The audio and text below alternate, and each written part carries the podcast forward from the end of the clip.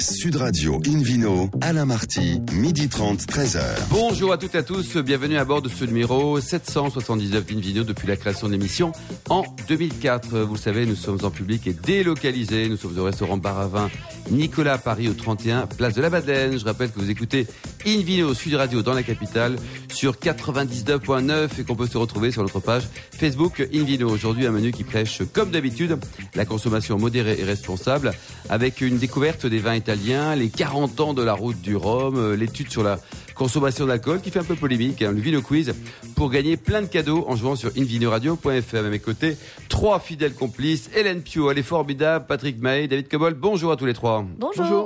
Hélène, vous qui êtes notamment journaliste au magazine Régal, si on parle d'objets connectés, de racines viticoles, pensez à qui? Oh bah comme ça, spontanément, je dirais Nicolas Neigeon. Allez, gagner, c'est parti. Bonjour Nicolas. Bonjour. Alors Nicolas, vous êtes euh, le directeur d'Aven. Euh, et alors Aven, bon, ça, sonne un peu comme un shampoing, mais ça se boit Ouais. et, et c'est un rapport avec le vin. Je rassure tout de suite nos auditeurs avant qu'ils aient très très Enfin, il y a peur. quand même Pont-Aven. Hein.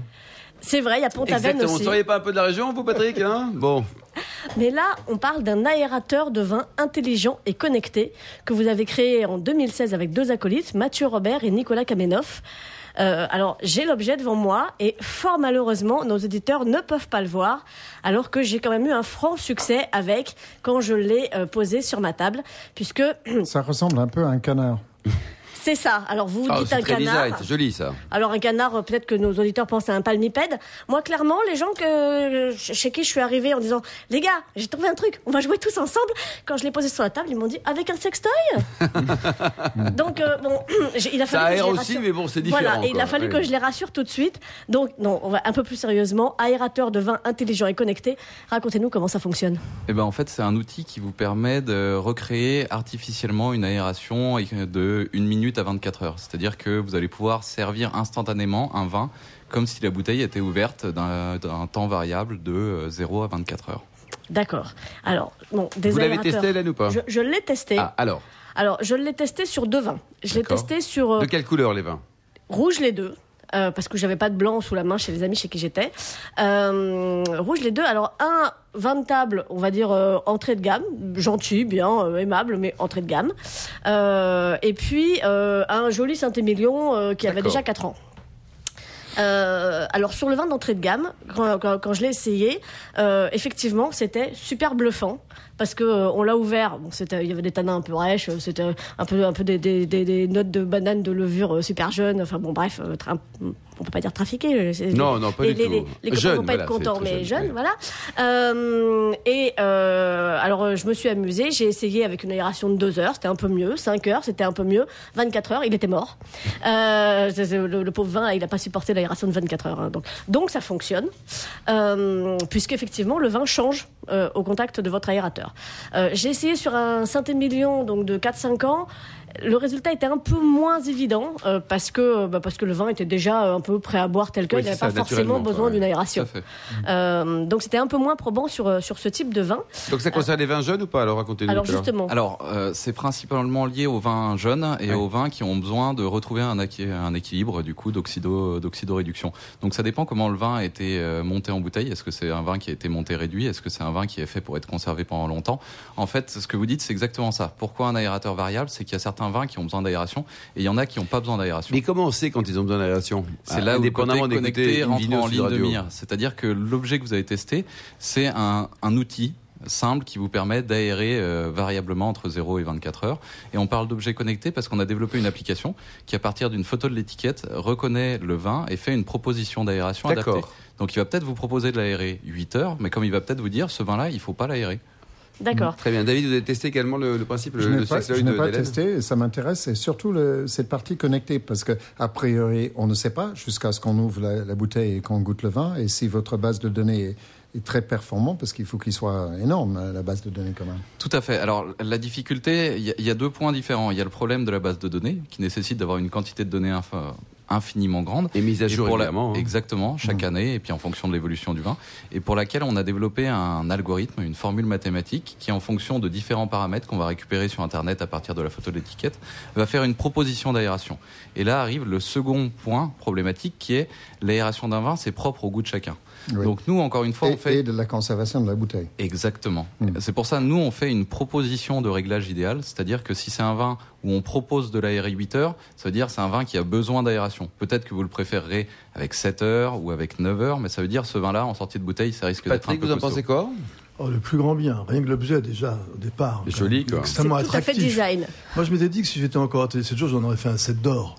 Alors, Ah, C'est vrai qu'il y a une tendance, euh, cette d'or ici. Mais, non, mais c'est intéressant quand même de découvrir. Enfin, David, je sais pas ce que, ce que, ce que si David est convaincu, il n'est pas tout à fait convaincu. Ce que j'aime bien, il a toujours euh, ce côté perplexe. Je demande à voir. Je demande à, moi, je 7 demande à huitièmes de sang anglais, goûter. quand même, Patrick. hein. Voilà. C'est ce que c'est, quoi. Mais en effet, c'est intéressant. C'est une initiative Ouais, vraiment intéressante. Alors, euh, moi, quand j'ai voulu le tester, l'application n'était pas encore euh, disponible. Quand est-ce qu'elle le sera? Bah, en fait, au moment de la sortie du produit, la difficulté, c'est que euh, il faut faire coïncider la sortie de l'application avec la sortie du produit, faute de quoi on va avoir une application qui ne servira à rien Bien et qui sera mal notée sur le. sur le- Combien ça coûte, ça? On est sur un prix produit de 200 euros. 200 euros. Donc ça, c'est un cadeau pour papa, pour maman, pour, euh, pour tout le monde, sa copine célibataire, tout ça. Alors, Pour Noël? est-ce que c'est aussi. Ou en euh, couple. Ou en couple, oui. ah oui, ça a vu la Ça forme ça truc. fait des économies. Euh, Le couple. est-ce que. Alors, d'abord, quand, quand- quand est-ce que ce sera cette date de sortie? Vous avez une date déjà? Alors, on délivre les premiers produits en fin d'année. Mhm. En fait, euh, cette année, on va faire euh, un petit volume de production et tous sont déjà vendus. Donc, ça sera au mieux en début d'année prochaine. Fin d'année, début d'année prochaine. Bon, très bien. Il y a un site internet, une adresse peut-être pour prendre ce aliment www.aven, Comment ça s'écrit Il y a beaucoup de W, là. E point Paris. Il y a beaucoup de W. Il y a www, il y en a trois.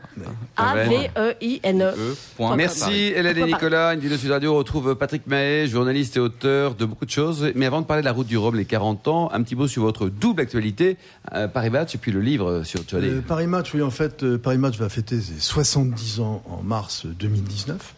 Et donc, pour ces 70 ans, au lieu de partir dans le traditionnel livre anniversaire énorme et tout comme un pavé, etc., nous avons décidé à Paris Match de publier euh, sept numéros hors série par décennie, un par décennie. Dans les années 50, pour les plus âgés, mais ça ne nous concerne pas. Dans les années 60, plus rock'n'roll. aussi, un peu. Plus rock'n'roll. Dans les années 70, 80 viennent de paraître. Il y aura sept numéros comme cela qui, euh, en 132 pages chacun, permettront d'avoir 900 Et votre contribution, c'est 60. quoi J'en suis le rédacteur en chef. Parfait ça. Alors le livre, le livre là, Johnny Hallyday, ni Dieu ni diable. Alors Johnny, ça peut même nous entrer dans, dans, dans, dans une émission comme la nôtre, puisque Johnny quand même avait une passion pour certains, certains, certains boissons, certaines boissons divines, euh, et notamment euh, le whisky baha, comme on dit en langue gaélique, c'est-à-dire le whisky, mais aussi le rhum, puisque dans le livre, eh bien, nous, nous, décrivons une assez longue croisière dans Nous, les Caraïbes. il y a un co-auteur, hein, c'est ça Il y a un co-auteur, Gilles Lotte et moi, nous Gilles décrivons une, une croisière dans les Caraïbes avec une très belle escale prolongée à Cuba, à la Havane. Et effectivement, on parle déjà de Rome avec Johnny. Ah, c'est Robert Laffont et c'est à sortir quand bientôt Le C'est 4 octobre. 4 octobre. Nous y serons. Aujourd'hui, direction la route du Rhum, 40 ans, c'est un bel anniversaire, hein, Patrick. Bah, c'est un événement considérable qui fait un bien fou, mais un bien fou à celle qu'on appelait un peu la cendrillon de- de- du Rhum des Antilles, c'est-à-dire la Guadeloupe.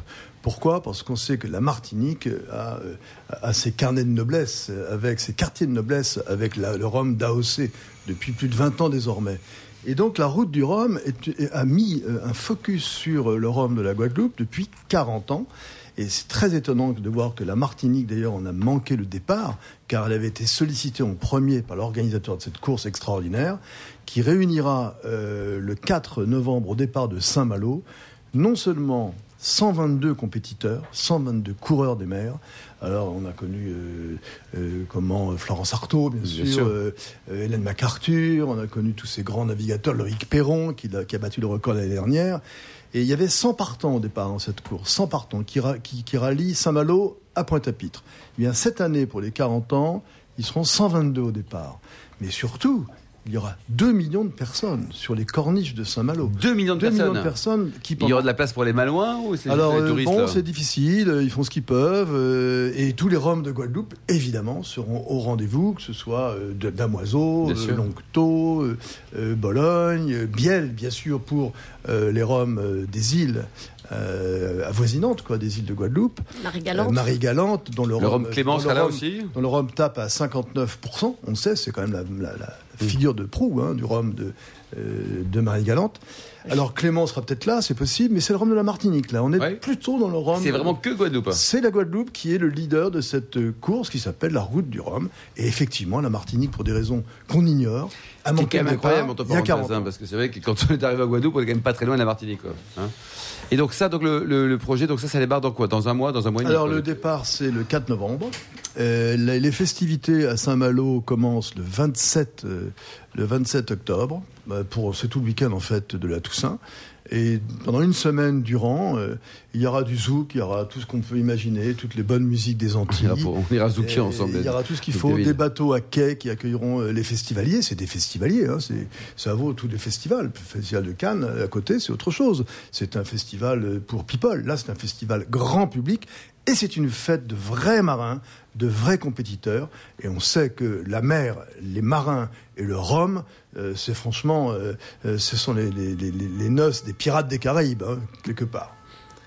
Un petit mot peut-être sur les, les, les robes justement de Guadeloupe. hein. On en Bah, parle le un rhum peu de. Guadeloupe, il y a Damoiseau évidemment, Damoiseau, euh, rhum Bologne. Damoiseau, c'est intéressant parce que l'histoire Damoiseau euh, produit à peu près, Damoiseau produit à peu près 70% de la production euh, euh, du rhum de, de la Guadeloupe. Et ce qui est intéressant toujours, c'est quand on parle avec ces, ces producteurs qui se donnent un mal fou d'ailleurs pour imposer leurs produits, pour imposer leur, le- leur marque, c'est les débuts, c'est la naissance Ouais, c'est ça, des, firmes qui est formidable. Euh, c'est une époque où il y avait encore des notaires euh, au 19e siècle qui pouvaient prêter comme ça, sans, sans, sans rien, une somme pour acheter un terrain et puis planter de la canne et, et faire flamber le produit euh, en, en étant juste associé après à la réussite ou non. On prenait des risques partagés, on pariait sur l'avenir. Et ben Damoiseau, par exemple, c'est une famille, euh, je crois, de Charente à l'origine. Euh, je crois, oui, de Charente. Donc, ils connaissaient un peu la distillation. Oui, c'est ça quand même au oui. exactement l'art de la distillation à partir, à partir de, de toute la région de Cognac, d'Armagnac, etc. Ils se sont installés il y a longtemps? 19e siècle. Très bien. Et donc le marché se porte bien? C'est-à-dire qu'on en, on en boit de plus en plus, Bah, avec disons, modération euh, toujours, mais ça on- fonctionne bien? Rien qu'en Guadeloupe, c'est 3 millions à 3 millions et demi de la production de, De bouteilles ou de litres de, de- de- de litres. Ouais. De Et, on peut, oui. et on peut associer le, le, le rhum de Guadeloupe avec de la gastronomie ou c'est uniquement euh, le Non, non, a- pour rendre non, non, folle pas du Hélène? Le, le, le tiponche, bah, c'est du cocktail de toute façon, mais le rhum, le rhum ambré, le rhum qui a vieilli, le rhum qui se porte bien, le rhum qui a un certain nombre d'années, euh, celui-là, on le savoure justement comme un cognac. Merci beaucoup, merci Patrick Mahé, merci à tous. Dans un instant, le Vino Quiz pour gagner plein de cadeaux en jouant sur invinoradio.fm. Et ensuite, on parlera d'une étude qui s'intéresse à la consommation, à la consommation d'alcool et qui est assez polémique. Avec qui? Avec David Cobold. Sud Radio Invino, Alain Marty, midi 30, 13h. Retour au restaurant Baravin Nicolas. Nous sommes à Paris, au 31 Place de la Madeleine, pour cette émission en public et délocalisée avec Hélène Pio et le Vino Quiz. Hélène. Je vous rappelle le principe. Chaque semaine, nous vous posons une question sur le vin et le vainqueur gagne un exemplaire du Guy Dubert. La semaine dernière, la question était en quelle année a été créée la winery parisienne? Réponse A 2015, réponse B 2016 ou réponse C 2017. La bonne réponse était la réponse A en 2015. Voici la question de ce week-end. Quelle invention doit-on au groupe Aven Réponse A, un bouchon connecté. B, une application de dégustation de vin. Ou C, un aérateur de vin connecté. Pour répondre et gagner un exemplaire du Guy Dubert, rendez-vous toute la semaine sur le site invinoradio.fm, rubrique Vino Quiz. Le gagnant sera tiré au sort parmi pas les la bonnes peine réponses. de cocher l'option sex toys, ça n'existe pas. Non. Non. bien écouter l'émission. C'est une Merci autre émission. beaucoup, Hélène Pio. Sud Radio retrouve justement David Cobold, le cofondateur de l'Académie du vin de Paris, pour s'intéresser à une étude qui, quoi, qui est assez polémique, là, David. Euh, alors exactement, c'est ce qu'on appelle une méta-étude, c'est-à-dire une, une accrétion de différentes études dans beaucoup de pays, euh, qui a été publiée par le Lancet, qui est un, un journal médical scientifique britannique, fin août en, en Angleterre, mais qui est en réalité a été réalisé par l'université de, de Washington. Euh, alors cette étude euh, dit des choses qui sont euh, peut-être exactes sur le plan factuel, mais dont les interprétations ont été hyper erronées. Et je vais m'en expliquer. Le problème pour moi est double, c'est-à-dire d'une part, on a eu des réactions de la presse française qui, en suivant le lobby anti-al- anti-alcool en France, n'ont fait que faire du copier-coller du communiqué de presse du ministère de la Santé et de l'ANPA. C'est pas très pro, ça. hein. c'est pas très pro, sans aller à la source, sans vérifier la méthode et sans euh, mettre en cause quand même, avec un sens critique que tout journaliste doit avoir, euh, de la méthodologie interprétative de cette étude. Donc je vais m'en expliquer. Euh, en gros, ce qui a été dit en France, c'est que si on boit un verre par jour, le risque de développer un des 23 pathologies liées à l'éthanol augmente de 0,5%. Si on boit deux verres par jour, le risque, ce risque augmente de 7%. Et si on boit cinq verres par jour, le risque augmente de 37%. Alors, c'est plus que sommaire, est également erroné sur la méthode. Euh, voilà, les, points euh, sont les suivants. Les personnes, abstinentes n'ont pas de risque de développer une maladie li- liée à l'éthanol. Mais dans les faits, quand on regarde la population qui ne boit pas du tout, sur 100 000 personnes, là, ça, ça va intéresser beaucoup Bernard Burcher, qui est statisticien. Donc Bien je- sûr qu'il nous rejoint dans je suis désolé qu'il ne soit pas là, mais il va, il va Il pouvoir là, rebondir. Sur 100, pers- 100 000 personnes abstinentes, 914 développent une maladie liée à l'alcool à l'échéance d'un an. Bernard, est-ce que c'est. C'est-à-dire vous que le risque zéro n'existe pas. n'existe pas. Ces statistiques Ensuite- sont crédibles selon vous ou pas? Juste pour revenir Alors, sur les propos de euh, David. attends, je, je vais développer un peu et, et Bernard va, va rebondir. Sur 100 000 personnes qui boivent un verre par jour, 918, donc 4 de plus, développent une maladie liée à l'alcool. Donc il y a une augmentation de 0,5% sur le plan euh, de la relativité. Sur 100 000 personnes qui boivent deux, deux verres par jour, euh, le risque augmente de 7%, et 100 000 personnes qui boivent 5 verres par jour, il augmente de 37%.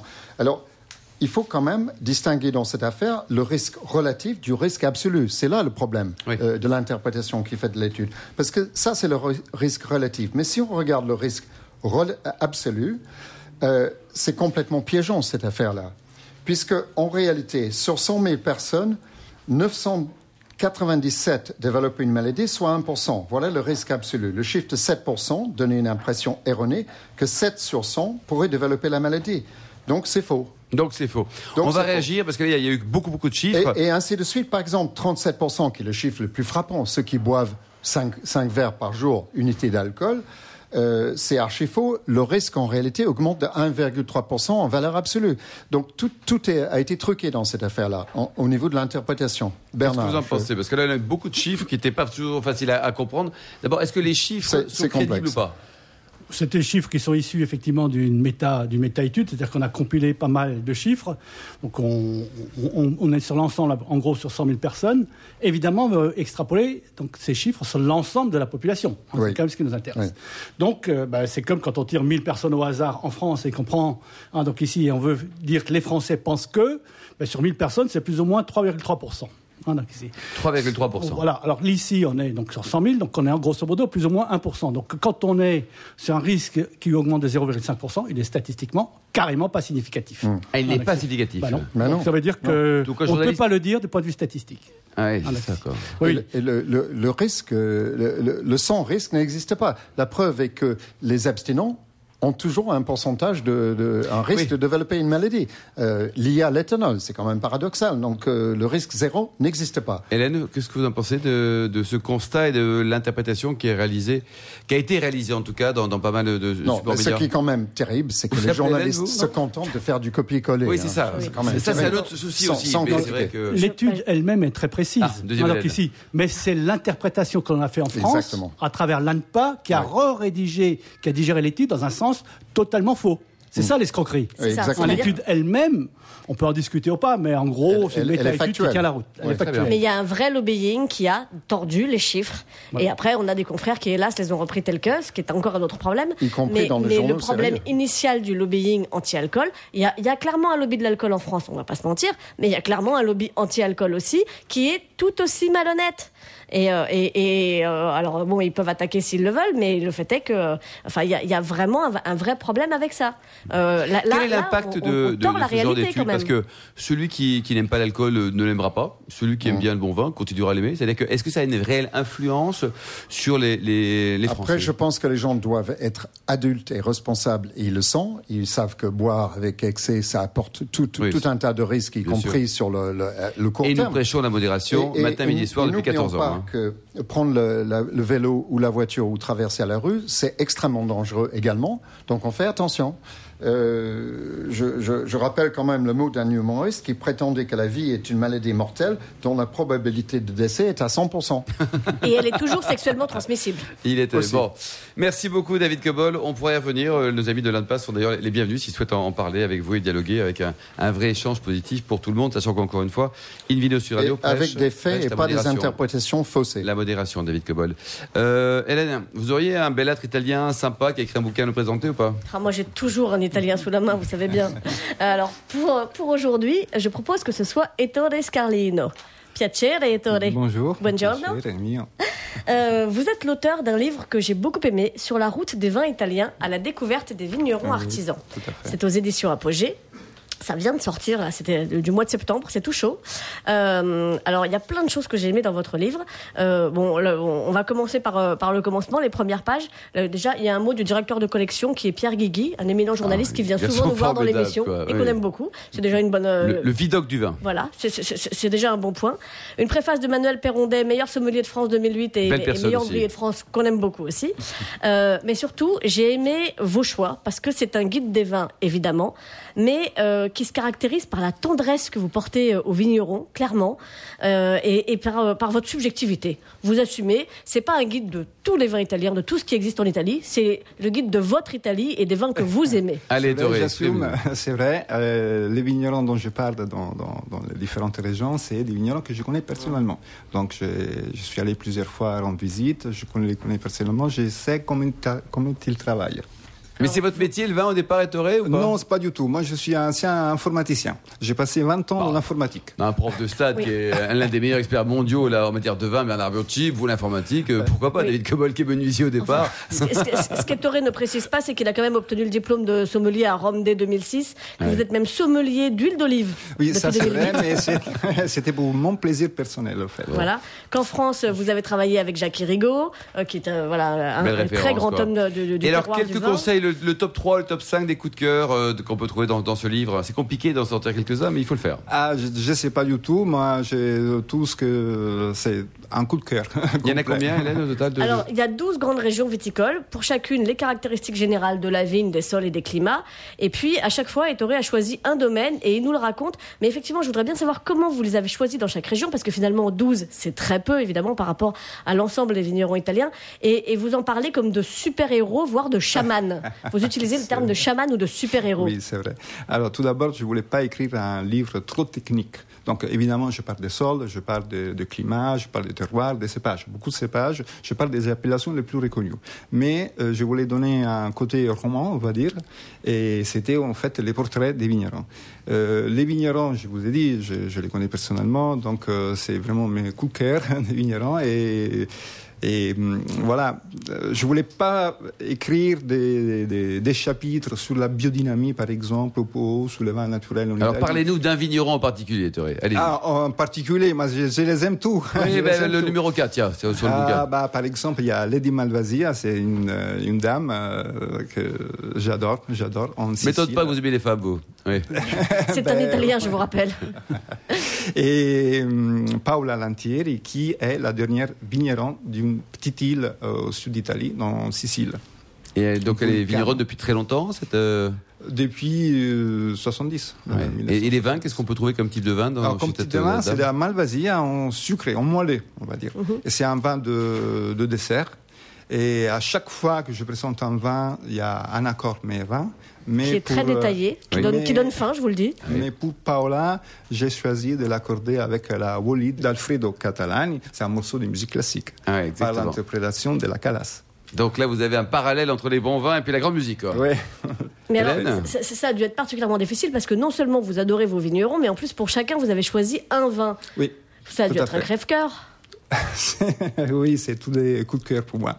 Euh, et alors ces vins, euh, ce qui est sympa aussi, c'est que quand même, on- si, si jamais on peut pas prendre le premier billet d'avion pour l'Italie, ce, ce qui- ce qui, ce qui donne vraiment envie quand on lit le livre, hein, c'est que vous nous donnez plein d'adresses en France pour euh, retrouver des bons vins et des bons produits en Ouais, général. soit Ça, en bien, France, soit en Italie. Euh, c'est du vécu, donc je sais, des, par exemple en Italie, c'est des trattoria, des restaurants que je connais personnellement, j'ai bien mangé, donc j'avais envie de les mettre dans la guide, dans le guide. Et pour ce qui est des adresses en France, donc euh, bon, on, a, on a des adresses dans un peu toute la France, donc merci d'avoir pensé aux Lillois, aux Rennais, aux, Stra- aux Strasbourgeois. Euh, Il y a un Et site aussi où on peut les retrouver. ouais. Il y, a, il y a également un site où on peut les retrouver Vous pouvez retrouver les, les vins, vous Oui. dites euh, Oui, sur mon site euh, animavini.fr. Merci beaucoup, merci Hélène Pio, merci également à vous, Ettore Scarlino, Patrick Maé, Bernard Burchi, David Cobold. Fin de ce numéro d'Invino Sud Radio. Pour en savoir plus, rendez-vous sur sudradio.fr, invinoradio.fr ou sur notre page Facebook Invino. On se retrouve demain à 12h30 pour une nouvelle émission, toujours en public et délocalisée au restaurant Baravin Nicolas, au 31 Place de la Madeleine. Nous irons en Argentine, nous parlerons des vendanges 2018 en France et du Conservatoire des cépages. D'ici là, excellent déjeuner. Restez fidèles à Sud Radio et surtout n'oubliez jamais, respectez la plus grande des modérations.